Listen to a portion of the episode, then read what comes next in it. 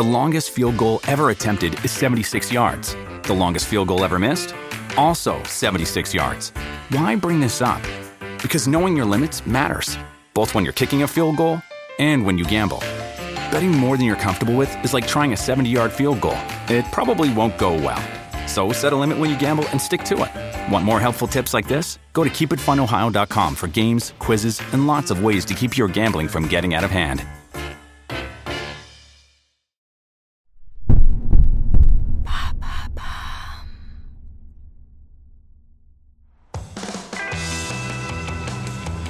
En 1964, Elvis est en tournage et il a invité Priscilla à le rejoindre à Hollywood. Enfin libérée de son quotidien monotone, la jeune fille est ravie de retrouver l'ambiance trépidante de la Cité des Anges. Ce jour-là, Priscilla lit un livre dans leur chambre d'hôtel lorsqu'Elvis pousse la porte. Ils l'ont fait, lui annonce-t-il, les sourcils froncés. Ces enfoirés ont annoncé les fiançailles. Le sang de Priscilla se glace, car ce n'est pas elle, la fiancée. La jeune femme qui intéresse les journalistes s'appelle Anne Margaret, une actrice d'origine suédoise qui fait tourner les têtes des Américains. Elle travaille sur le même tournage qu'Elvis, et les rumeurs de leur relation font les choux gras de la presse people. Depuis des semaines, Priscilla reçoit chaque article comme une gifle en plein visage. Elvis demande à sa petite amie de quitter Los Angeles. Selon lui, la pression médiatique est trop forte. C'est l'humiliation de trop. Hors d'elle, l'adolescente se met à crier et lance un vase à travers la chambre. Elvis saisit la jeune fille à deux mains. Avec un regard noir, il la jette violemment sur le lit. Ce genre de choses arrive. J'ai besoin d'une fille qui comprenne ça. Est-ce que tu peux être cette fille ou pas? Priscilla se calme même quand elle a des preuves tangibles de ses infidélités. Il nie toutes les accusations en bloc. Le charisme du chanteur balaie tout sur son passage, à tel point qu'elle ne parvient pas à douter de lui, ni de ses explications douteuses. À partir de 1964, le couple alterne les moments de douceur et les épisodes de violence psychologique et physique. Quand ils se marient en 1967, leur relation répond à une dynamique dangereuse basé sur le mensonge et la manipulation.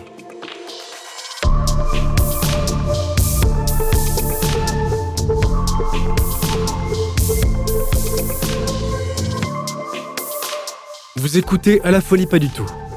Il y a des histoires qui ont défini notre vision de l'amour avec un grand A.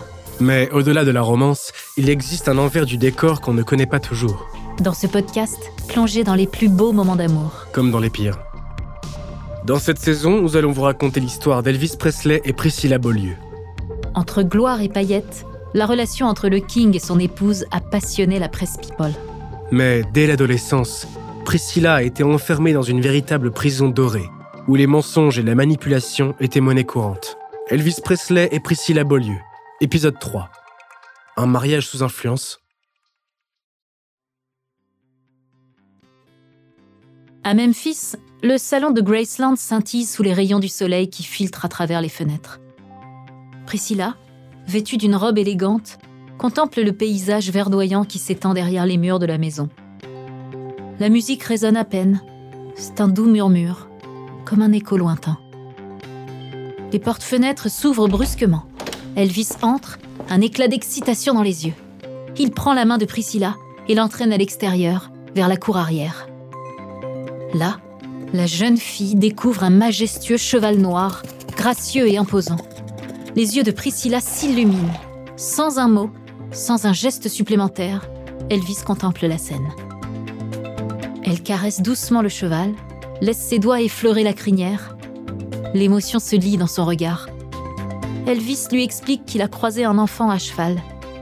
Lorsqu'il a vu l'animal, il a immédiatement imaginé Priscilla sur son dos et l'a acheté sur le champ. Priscilla, amusée par la spontanéité de son homme, se tourne vers lui.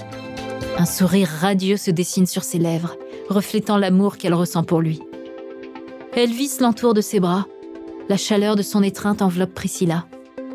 Lorsque le chanteur est à Graceland, l'ennui n'existe plus et la vie devient à nouveau une grande aventure.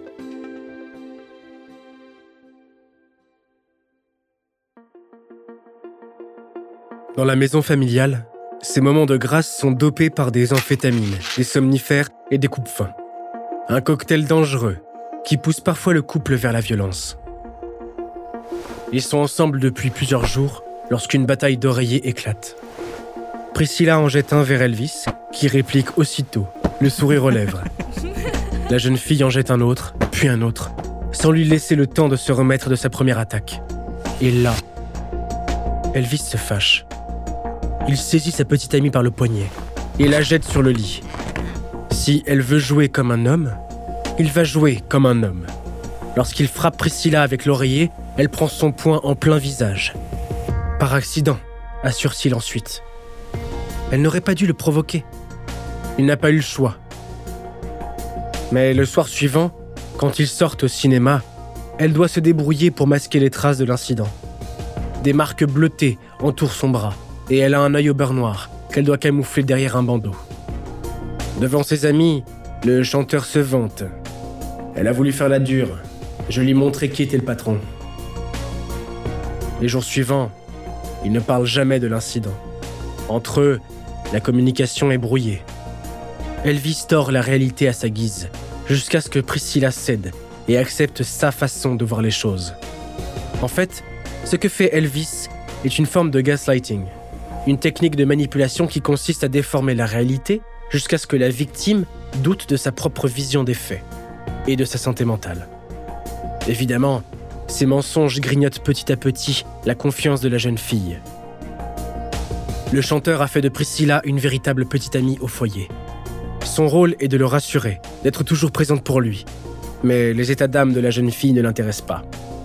Lorsque Priscilla lui parle de ses doutes, de ses peurs, ou même simplement de son ennui, Elvis change systématiquement de sujet. Petit à petit, la jeune fille se referme sur elle-même et apprend à camoufler ses émotions. Au lieu de communiquer franchement sur ce qu'elle ressent, elle prend l'habitude de répondre aux attentes d'Elvis, sans dire un mot sur son mal-être. De son côté, Elvis s'efforce de répondre à l'idéal du mal alpha, tel qu'on le voit à l'époque. Un chef de famille charismatique qui ramène l'argent à la maison et protège les siens. Dans cette équation, pas de place pour l'émotion. Chacun d'eux reste dans son rôle. D'un côté, l'homme de la maison, macho et autoritaire. De l'autre, la petite femme d'intérieur, qui attend patiemment son retour. C'est une vie domestique, comme on en rêve dans les 60s. Mais en coulisses, elle est saupoudrée d'anxiété, de petites pilules et de gros mensonges.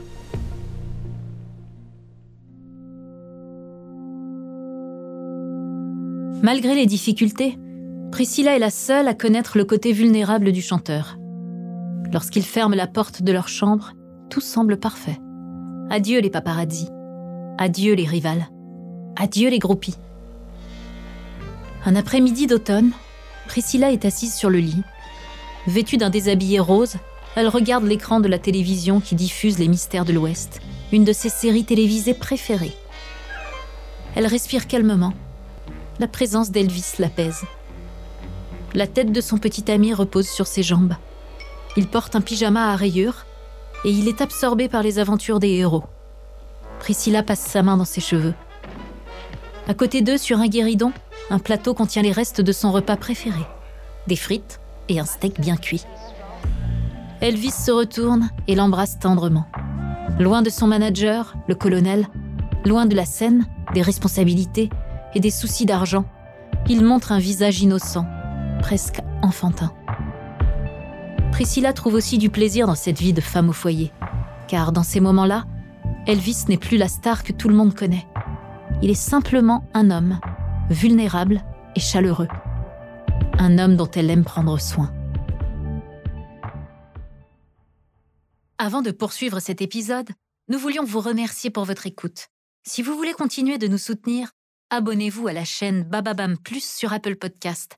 Cela vous permettra une écoute sans interruption.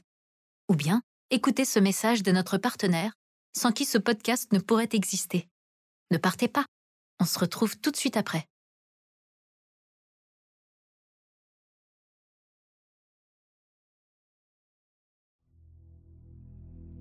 Entre le vertige du succès et la pression du showbiz, Elvis perd pied. Au début de sa carrière, sa mère l'aidait à garder le cap, à faire la différence entre le mal et le bien. Mais depuis son décès, le jeune homme est désorienté. À presque 30 ans, il a besoin d'un guide. Dès 1964, un nouveau personnage occupe ce rôle et fait son entrée dans la vie d'Elvis. Son nom Larry Geller. Cet homme doux et charmant est engagé comme coiffeur personnel de la star. Mais il devient rapidement son conseiller spirituel. Pendant les années qui suivent, il introduit le chanteur au courant de pensée New Age, une forme de spiritualité qui naît à cette époque aux États-Unis. Et bien malgré elle, Priscilla est embarquée avec lui. Le chanteur a toujours été religieux et a été élevé dans la foi chrétienne. Mais lorsqu'il rencontre Larry, il s'ouvre au bouddhisme, à la numérologie et au mystique en tout genre. Et de ce côté-là aussi, il s'attend à ce que Priscilla soit à la hauteur. À Graceland, il est presque minuit et le couple s'apprête à se coucher. Sur la table de nuit en bois précieux, les boîtes de somnifères et les livres ésotériques s'entassent. Tous les soirs, le rituel est le même. Après avoir choisi un disque de musique religieuse, Elvis avale quelques pilules et lit jusqu'à ce que le sommeil l'emporte. Priscilla tente de s'intéresser à sa nouvelle passion métaphysique, mais elle trouve toutes ces théories assommantes. C'est plus fort qu'elle la lecture de l'initiation du monde de Vera Stanley Alder ou du livre des nombres du comte Amon la plonge à coup sûr dans le sommeil. Ce soir-là, Elvis la réveille, agacée, pour lui partager un passage important sur l'abstinence. Priscilla cligne des yeux, grogne un peu. Le chanteur, lui, s'énerve. Tant d'autres filles voudraient être à sa place et partager ses conversations avec lui. Si c'est l'ennui, elle n'a qu'à partir. Devant la menace, la jeune femme se redresse, engourdie par le sommeil, et s'efforce d'écouter Elvis, jusqu'à ce que finalement, une dispute éclate. Quelques minutes plus tard, les somnifères commencent à faire leur effet. À moitié plongée dans le sommeil, Elvis marmonne, la traite de folle. Priscilla est à genoux, en larmes. Exceptionnellement, elle décide d'être sincère avec Elvis. Elvis, je suis pas folle. J'ai juste besoin d'être aimée, d'être désirée par mon homme. Mais son petit ami n'entend pas ses pleurs. Les pilules l'ont déjà emporté dans un profond sommeil. Ces moments de crise n'empêchent pas Priscilla d'espérer qu'Elvis lui passe la bague au doigt. Un jour de 1967, ses espoirs se concrétisent enfin, quand son petit ami débarque dans leur chambre et lui annonce qu'ils vont se marier.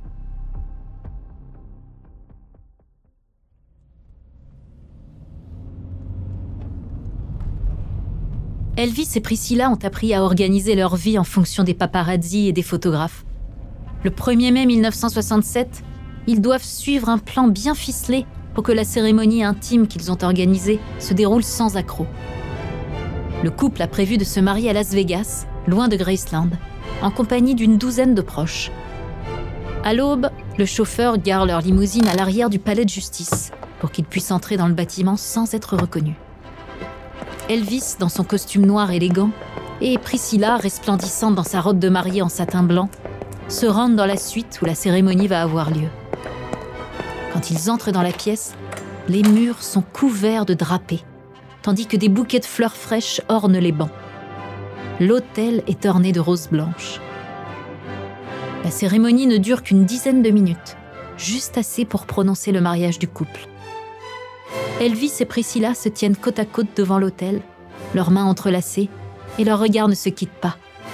La pièce est emplie du doux murmure des invités, de leurs rires et de leurs chuchotements. Des larmes roulent sur les joues de la mère de Priscilla. Finalement, tout est bien qui finit bien. Lorsqu'ils repartent dans leur jet privé vers la fête somptueuse qui les attend à Memphis, Elvis et Priscilla sont officiellement mari et femme.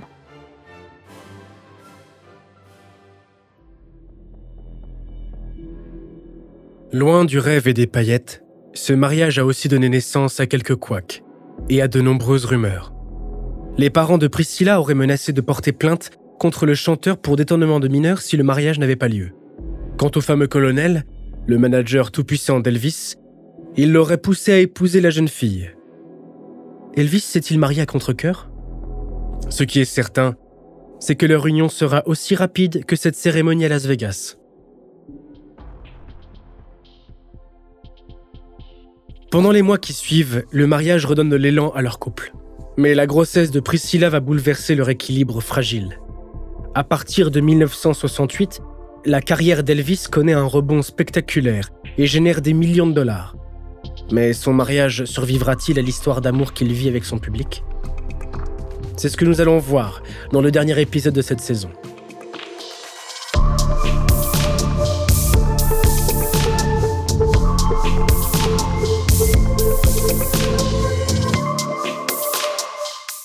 D'avoir écouté À la folie pas du tout, une production Bababam.